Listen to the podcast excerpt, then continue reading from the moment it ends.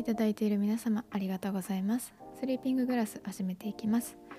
このチャンネルでは愛着障害複雑性 PTSD を持つ私がこんな感覚もあるよという話をゆるっとしております。一例として捉えていただいていろんな人がいるんだなという認知のきっかけになればと思っております。今回から冒頭のチャンネル紹介部分を少し変えました。前々から HSP という言葉の扱いをどうするかとかっていうのをね考えた考えていたこともあり主に話しているのが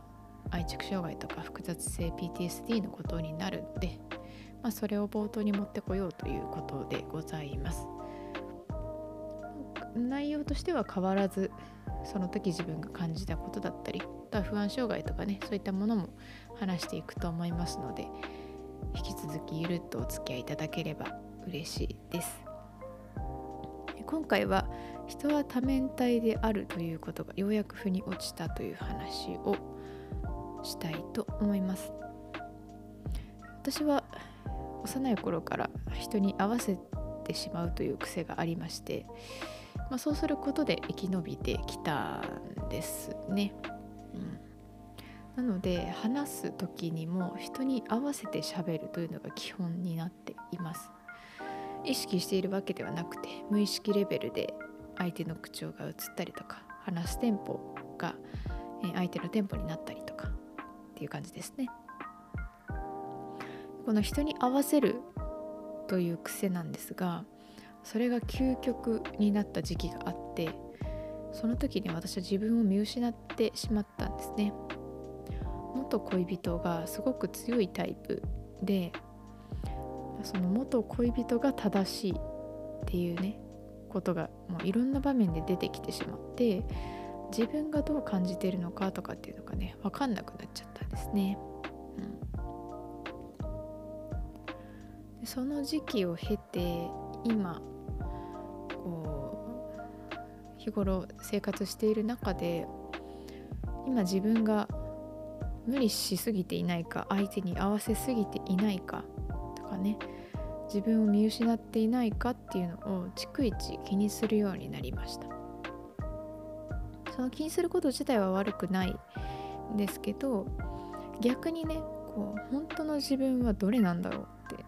悩んじゃうこともあったりします。その悩みに対してあのお世話になっているカウンセラーさんは人は多面体なんだよと一つの面だけで生きてるわけではなくて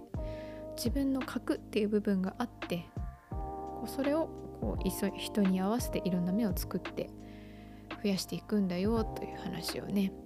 何度も何度もしてくれていたんです。で元恋人の影響で自分の核がなくなってしまったでそこから自分を取り戻してきて核ができ始めているなっていう風に感じるんですけど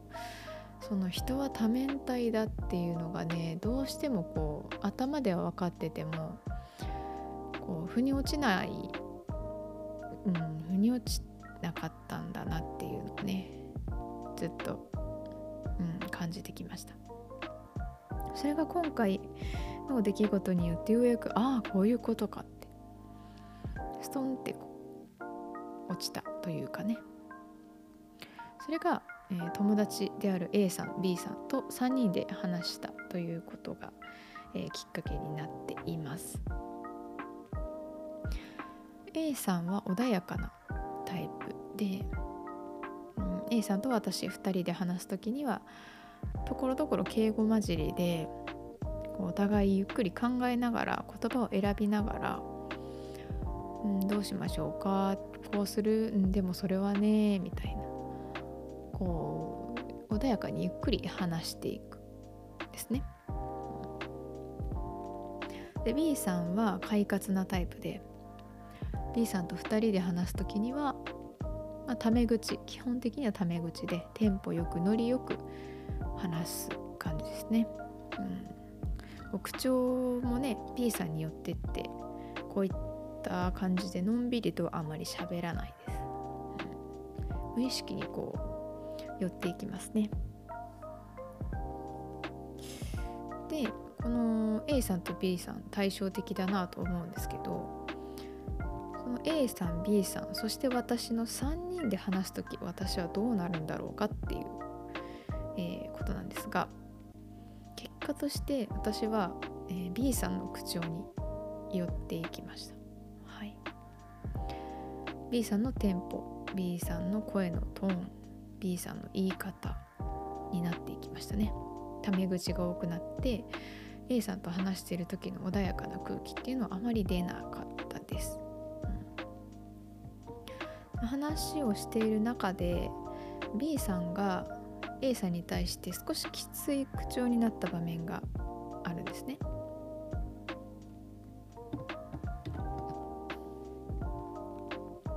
B さんは物事をはっきり言うのでこれは自分にはできないっていうのをはっきり示しただけなんだけどその言い方がちょっとねきつかったんですね。うん。それにねちょっとびっくりしたんですけどそれと同時に A さんに対する罪悪感が私の中で出てきてしまったんです。B さんの口調に寄っていってしまっていたのでうん A さん1人を B さんと私で追い詰めてるみたいな感覚になっちゃったんですね。うん、でその3人の会話を終えて A さんと2人の時は穏やかに話せるのに B さんがいることでちょっと強気な口調になってしまうっていうのがなんか自分はひどい人間なんじゃないかなって思ってちゃったんですよ。数が集まれば強気になるみたいなそういうことを自分がしてるんじゃないかと思ってねそこから、まあ、その人と会話をしてる場面っていうのをいろいろ振り返ってみてそこで気づいたのは B さんみたいに少し強いタイプがいる場面では自分のペースで話すってことができなくなってるなってていうことですね。うん、テンポが速くて物事に対してはっきりと意見する強いタイプがいる場面ではいつものこののんびりとした私では通用しないんですね。どうしたって負けちゃうし置いてかれちゃう、うん、だからきっと B さんに負けないように B さんにも自分の意見も聞いてもらわなきゃいけないしだから必死に B さんに寄ってってしまうのかなっていうのを発見しましたね。うん、自分が心地いいなと感じるのは A さんのように穏やかでゆっくりと考えながらちゃんとこう言葉を選びながら話せる場所の方なんですけどそういう話し方が自分に合ってるなって思うけどうんでも強いタイプに寄っていかないと負けてしまう場所もあるんだなっていう、うん、そうやって自分の面が増えていってるんだなっていうふうに思いました。思い返してみると A さんも B さんがいる場面では私と2人で話している時の穏やかなキャラではないんですね。A さんだってその穏やかな自分で入れる時と相手に合わせて喋る時とそうやって自分の話し方を変えてるんだなっていうことを理解して私だけがやっていること悪いことではないんだなっていうのにようやく気づきました。はいそうかそうか自然なことなのかとカウンセラーさんが言い続けてくれた人は多面体だよっていうのはこういうことなのかとようやく腑に落ちましたね。はい、これってこう多くの人にとって当たり前のこと当たり前にやっていることを自然に受け入れていることだと思うんですけど私はね、こういう日常生活で起こる些細なことにつまずいちゃうし考え込んじゃうですよね。それに自分で疲れてしまうこともあるんですけど、まあ、でもその度にこうやって、ね、過去を振り返ったりとか、うん、いろいろ思考してその度に何かしら得ているような気もしているのでまああまり責めすぎないように自分を過ぎないように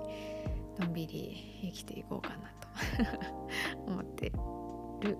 ところでございます。ということで今回は「人は多面体である」がようやく腑に落ちたという話をさせていただきました。最後まで聞いてくださった方ありがとうございます。今回はこの辺にしたいと思います。じゃあまたね